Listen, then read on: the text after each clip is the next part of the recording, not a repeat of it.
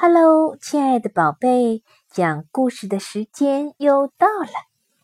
今天我们要讲一个牧羊女和扫烟囱的人。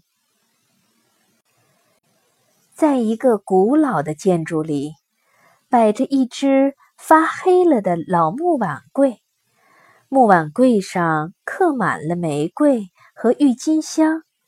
还有一只生了许多角的小鹿头，碗柜中央雕着一个人的全身像，大家称他公山羊腿。公山羊腿自称是上将或作战司令，可他的样子实在不美妙，充其量只能是个中士。他现在站在那儿。眼睛死死的盯着镜子下面那张桌子，桌子上摆着一个可爱的瓷做的小牧羊女，她穿着一双镀金的鞋，长衣用一朵红玫瑰扎起来，她还有一顶金帽子和一根木拐杖，她真是动人。紧挨牧羊女身边，立着一个小小的扫烟囱的人，他像炭一样黑，也是瓷做的。他拿着梯子，站的离牧羊女非常近。他们既然处在这样近的位置上，自然很亲近，所以他们也就订婚了。他们很相配，两个人都很年轻，都充满了青春的活力。在他们身边还有一个年老的中国人，这人的身材比他们大三倍，他也是瓷做的，但他会点头。他自称是小牧羊女的祖父。他有权利决定孙女的一切事情。老中国人干咳了两声，对小牧羊女说：“ 你应该有个丈夫啦，你就当将军夫人吧。你看他多么富有，这一柜子银碟子都是属于他的。”我不愿意到那个黑暗的碗柜里去，小牧羊女说。我听说她在那里边藏了有十一个慈姨太太。老中国人说：“那你就当她第十二个姨太太好了。今天夜里，等老碗柜嘎嘎响的时候，你们就算结婚了。”老中国人说完，便打着呼噜睡着了。小牧羊女望着她爱的扫烟囱的人，哭了起来。我恳求你带我到外面广大的世界里去吧，在这里我是不会感到快乐的。扫烟囱的人一面安慰她，一面教她。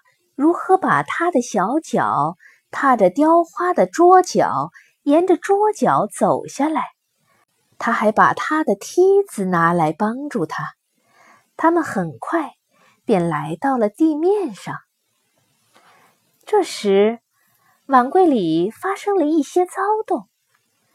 公山羊腿暴跳如雷的喊着：“那个老中国人，喂，中国老头，快看！”他们现在私奔了。牧羊女和扫烟囱的人有些害怕了，急忙跳到窗台下面的一个抽屉里去了。这儿有三四副不完整的纸牌，还有一个小小的木偶剧场。木偶戏正在演出之中，戏里描写两个相爱的年轻人没有办法成为夫妻。看着看着，牧羊女哭了起来，因为戏中的故事同她的身世非常相似。我看不下去了，他说：“我非走出这个抽屉不可。”当他们悄悄来到地上，往桌子上一看，发现那个老中国人已经醒了，而且气得浑身发抖。老中国人来了，他很生气。小牧羊女尖叫一声：“别怕！”扫烟囱的人说：“我们钻进墙角边那个大花瓶里躲起来。如果他找来，我们就撒一把盐到他的眼睛里。”啊，不行！小牧羊女说：“我知道老中国人曾经和花瓶订过婚，我们只有逃到外面广大的世界里去了。”你真有勇气逃走吗？我们一去，就再也不能回到这里来了呀。扫烟囱的人说。小牧羊女肯定的点了点头。于是，扫烟囱的人就领着他来到了壁炉门口。里面看起来可真黑呀，他说。但他仍然跟着他走了进去。烟囱里。简直是漆黑的夜。扫烟囱的人指着上面说：“瞧吧，上面那颗美丽的星星照得多亮！天上有一颗亮晶晶的星，它正照着他们，好像要为他们带路似的。他们艰难地爬着，摸索着前进。这是一条可怕的路。”它悬得那么高，他们手拉着手往上爬，终于爬到了烟囱口。他们在烟囱口坐下来，感到非常疲倦。天上布满了星星，小牧羊女四处望着，他从来没有想象到，世界原来就是这个样子。小牧羊女。把她的头靠在扫烟囱的人的肩上，伤心的哭了起来。呜呜，这个世界太大了，我想回到镜子下面的那个桌子上去了。如果你真心爱我，还是陪我回去吧。扫烟囱的人耐心的劝慰他。如果我们回去，那个老中国人就会对你不客气，你就会嫁给那个山羊公腿。还有，小牧羊女抽泣的很厉害，她执意要回到原来的地方去。扫烟囱的人只好听从他了。他们又费了很大的力气才爬下烟囱。站在黑暗的火炉里，静静听着外面的动静。听了一会儿，屋里一片寂静。他们偷偷地探出头去看。哎呀，老中国人正躺在地板中间。原来他在追赶他们的时候，从桌子上跌下来，跌成了三片。他躺在地上。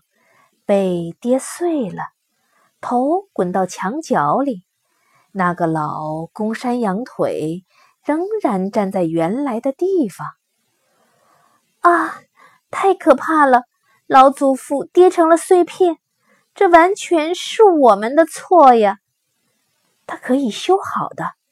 扫烟囱的人说：“你千万不要过分伤心，这会损害你的身体的。”于是，他们又爬上桌子，重新回到原来的地方。第二天，主人发现老中国人跌碎了，于是把他的背用胶水粘好，又在他的脖子上钉了一根结实的钉子。它像新的一样，只是不能再点头了。自从你爹碎了以后。你倒显得自高自大起来了。公山羊腿望着老中国人说：“我到底跟你的小孙女结婚呢，还是不跟她结婚？”扫烟囱的人和牧羊女望着老中国人，生怕他会点头答应。但是他现在已经无法点头了，因此这对词人就结成了夫妻了。他们相亲相爱，直到他们破碎为止。好了，亲爱的宝贝，今天的童话故事就讲完了，再见喽。